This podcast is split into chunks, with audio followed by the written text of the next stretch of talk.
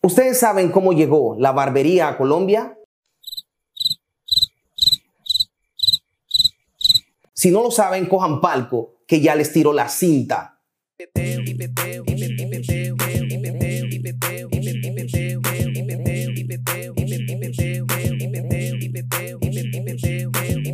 Bueno, para este video no les voy a hablar de low fade, skin fade, mohawk, southside, bird fade, nada de eso. De eso hay bastante material en YouTube. Yo quiero tocar el tema de la barbería, pero desde el backstage.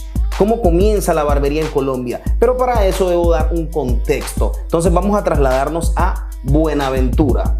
Buenaventura es el puerto principal de Colombia, por donde se mueve el 60% del comercio exterior.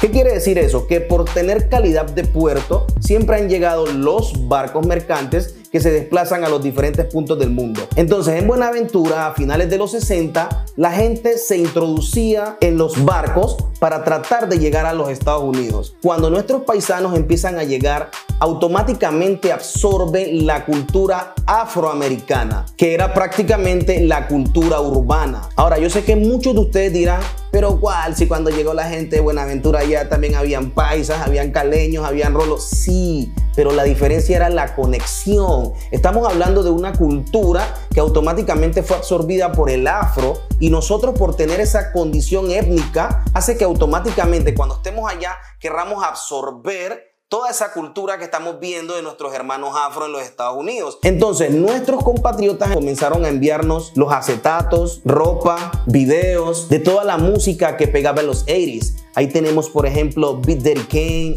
Randy MC, Cool D, Kid and Play, entre otros. Nosotros observábamos los videos, y empezábamos a analizar los cortes y ahí fue que se fue creando todo eso en Buenaventura que queríamos imitar eso que veíamos allá. Como les digo, es cultura afro y automáticamente queríamos absorberla. A nosotros no nos enviaban música rock, a nosotros no nos enviaban heavy metal, nada de esas cosas, porque nos identificábamos más con la música que hacían los afroamericanos. El corte más épico en finales de los 80s y comienzo de los 90s fue lo que le llamaban el high top, que nosotros lo rebautizamos como el mesa. Inclusive ese corte tenía tres niveles, high top, mid top y low top. Y nosotros le pusimos mesa alto, mesa medio, mesa bajo. Es un corte que venía cuadrado, con los laterales muy difuminados o bien bajos, tenía una planicie en la parte superior. Asimismo, hicimos épico un corte que fue el jersey. Que el jersey no es nada más que el bald fade norteamericano, pero nosotros lo rebautizamos también con ese nombre. ¿De dónde sale el nombre jersey? Sale de algunas revistas que veíamos que por lo general las instituciones como el ejército, la policía, siempre veíamos que los prietos de esas instituciones utilizaban ese tipo de corte. Y ese material por lo general que veíamos llegaba de Nueva Jersey. Entonces de allí la gente adoptó el jersey. Y algo muy importante que quiero dejar claro, porque recorro algunos sitios en toda Colombia y noto que la gente distorsionó el concepto de jersey. Yo voy a explicar cuál era el verdadero jersey. El jersey era simplemente utilizar un alza entre la 1 o la 2. Estaríamos dejando desde 3 milímetros con la número 1 de largo en la parte superior hasta 6 milímetros de largo en la parte superior con el alza número 2. Ahora en los laterales iba una difuminación desde la 0 hasta que llega a la parte superior. Ese sería un verdadero jersey, pero siento que la distorsión se da en que en algunas partes piensan que el jersey es simplemente hacer la sombra. No es la sombra, el jersey es un corte y vuelvo y lo repito, el verdadero nombre sería el ball fade y nosotros lo rebautizamos como jersey. Las primeras máquinas. Recuerdo que la primera máquina, pero no se vio mucho en Buenaventura, fue una máquina manual. Era una máquina que era como un alicate y uno la apretaba y automáticamente se movían las cuchillas y empezaba a hacer el corte. Pero no se vio mucho. La máquina que sí revolucionó y era la máxima tecnología para nosotros en ese tiempo se llamaba peluchín. Era una peineta que uno la destapaba y en su interior uno le ingresaba una cuchilla. Para las personas que nos ven en otros puntos que no están en Colombia, cuchilla sería la Gillette, porque en Latinoamérica llaman Gillette a lo que nosotros le llamamos cuchilla. Entonces metíamos la cuchilla o la hojilla también se le dice en el centro y lo tapábamos. Entonces, el peluchín tenía dos lados. Un lado tenía los dientes largos, quiere decir que cubrían la cuchilla, o sea, la cuchilla no alcanzaba a sobresalir. En el otro lado, los dientes eran cortos, quiere decir que se alcanzaba a ver la cuchilla. En el lado donde la cuchilla no se alcanzaba a ver, la persona quedaba con el cabello un poquito más alto. Estaríamos hablando como de pasar la media. Y en la parte donde la cuchilla se alcanza a ver, la que sobresale, ya la persona iría a quedar mucho más bajo. Estaríamos hablando como pasar la cero. Ahora, cuando estábamos haciendo la difuminación, sí teníamos que tener mucha destreza, porque recuerden ustedes que el cabello crece, pero él tiene una posición que va hacia abajo. Si yo desplazo el peluchín con los dientes que cubren la hoja, si le doy hacia abajo, voy a hacer un corte normal aproximadamente a la distancia que deja la número media. Pero si yo paso el peluchín en contra del cabello, automáticamente voy a cortar más. O sea, prácticamente voy a hacer un corte entre la cero y la media. Todas esas cosas nosotros teníamos que jugar con esa maniobra. Lo mismo hacíamos con el lado que se nota la cuchilla. Si lo pasábamos a favor, es obvio que iba a quedar limpio cero. Pero si lo pasábamos en contra, quedaba mucho más limpio el cráneo. Con el tiempo fuimos desarrollando la destreza y créanlo, manejamos el peluchín como si fuera una máquina de cortar cabello normalmente de los tiempos de ahora. Ahora, las primeras máquinas que empezaron a llegar. Yo recuerdo que la primer máquina que empecé a ver así en el común de Buenaventura fue una Aster. Pero ojo, no era la Aster Fit, no era la Aster 76, nada de eso. Era una Aster que ni tan siquiera tenía la palanca de graduación. Quiere decir que en ese tiempo no existían los términos medios. No podíamos trabajar con la 1 y medio, con la 2 y medio, ni nada por el estilo, porque la máquina no tenía palanca de graduación para buscar el término medio.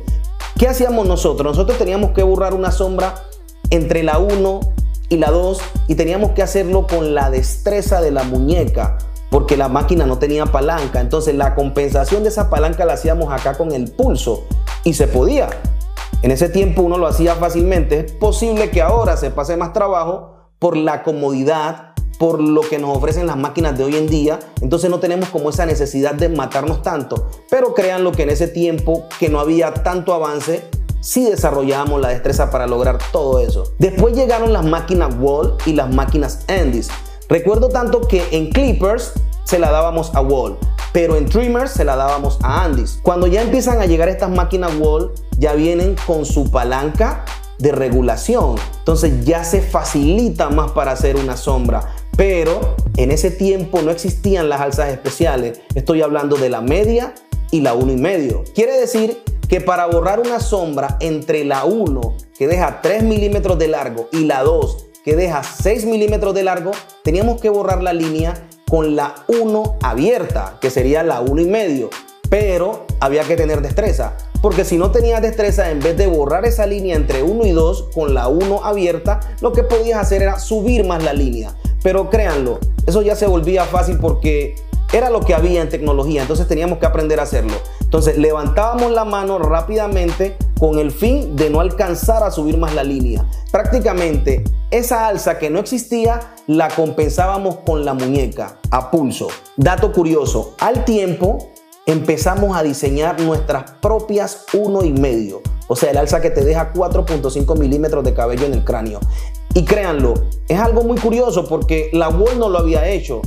Pero nosotros ya habíamos detectado que había una distancia amplia entre la 1 y la 2 y empezamos a hacer eso. Recuerdo tanto que en las máquinas caseras venían dos alzas que se llamaban left and right.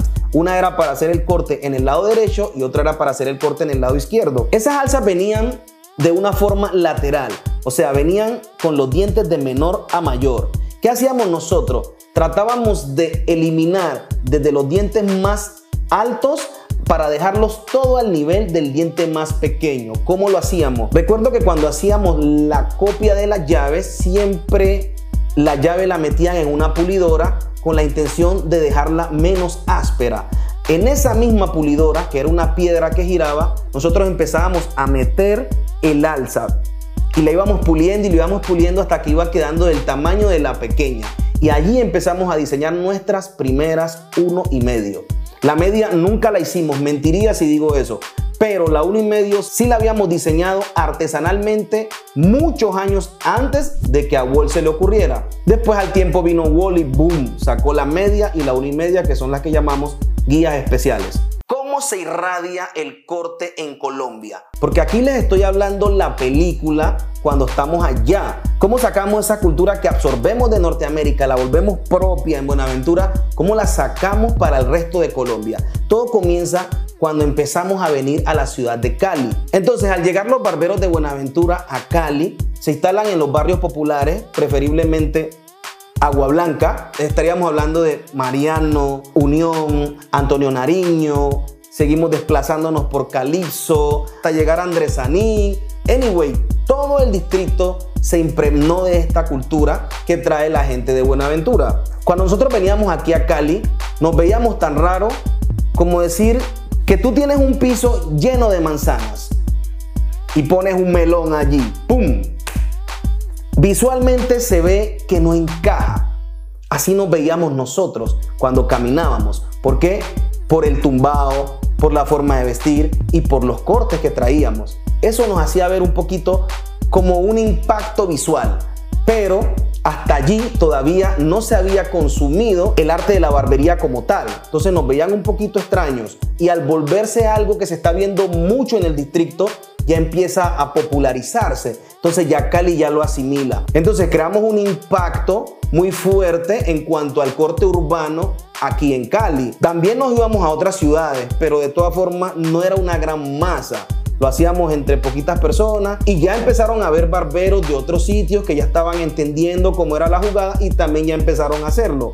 Pero cuando Colombia legaliza el corte urbano como tal, cuando llega el reggaetón, porque entonces ellos ya ven a Wisin, a Yandel con esas sombras difuminadas, a Daddy Yankee, Nicky, entonces desde allí ya lo van viendo normal. Pero nosotros ya habíamos vivido esa película desde los 80 y la habíamos copiado de la matriz de la cultura hip hop. Bueno, mis pipetas, no hay nada más que decir. Esto fue La Cinta, otro segmento más del Pipeteo TV. Como siempre, gracias por tu apoyo. No te olvides darle like, suscribirte, compartirlo y activar la campanita. Los quiero.